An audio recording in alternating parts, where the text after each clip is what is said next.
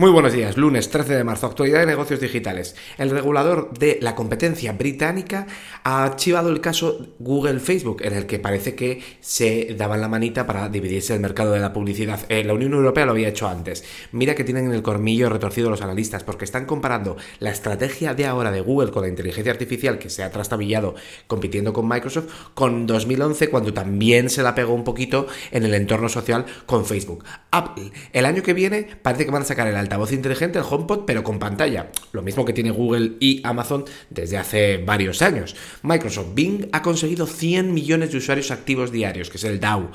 Bueno, está muy bien, pero no nos tripemos porque lo importante es cuántos se quedan y eso necesitamos esperar a los usuarios activos mensuales y hacer el ratio entre diarios y mensuales y ahí veremos la adherencia, lo que se llama el stickiness en inglés. GPT-3 va a actualizarse a GPT-4 y esto porque es importante, porque ChatGPT funciona gracias a GPT-3, con lo cual veremos una se incrementará, digamos, lo bien que lo hace. Em, se saben ahora los documentos, han salido a la luz los documentos de Microsoft que ha aportado para el caso de Activision, para que le dejen comprar Activision, y detalla cómo va a hacer funcionar los juegos de última generación en la Nintendo Switch, que digamos que no es una consola que eh, saca pecho por sus características técnicas. Está bastante interesante, si eres eh, friki, te lo dejo en, en notas. Facebook, uno de los retos más importantes que tiene la empresa es que los usuarios se queden. ¿Por qué? Porque en una encuesta en Estados Unidos, bueno, mirando las búsquedas, mm, lo que han visto es que delete Instagram, o sea, la gente que quiere eh, borrar Instagram, es mucho mayor que el resto de aplicaciones sociales. Los resultados son absolutos, pero incluso en relativos, la tendencia es importante. WhatsApp, le han dicho en el Reino Unido, oye, que tienes que moderar el contenido, y ha dicho, pero para hacer eso tengo que eh, quitar la encriptación extremo a extremo. Y han dicho, bueno, pues hazlo. Y eh, ha dicho WhatsApp que, somos Arabia Saudí, que es el único país que, que me obliga a quitar la encriptación en extremo a extremo, y no lo va a hacer. Así que veremos qué pasa ahí.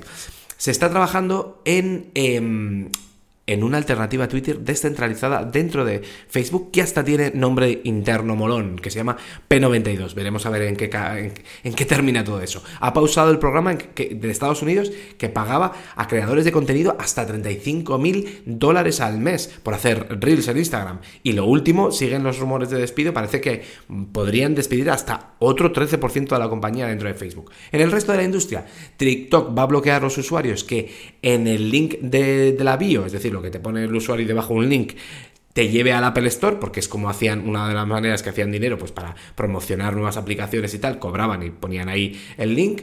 Reddit también rediseña su experiencia como Spotify, inspirándose en TikTok y en Instagram. Resultados trimestrales tenemos ahora que el que, eh, ahora que el que crece en ingresos es un 18%, pero la ganancia neta cae otro 18%. Así que resultados, mm, mm, porque además en ingresos han conseguido mm, un poquito menos de lo estimado por analistas. Y luego en el artículo en detalle de hoy de la newsletter, tenemos obviamente a Silicon Valley Bank, que te cuento qué ha pasado, a quién afecta y cuáles son los escenarios por delante.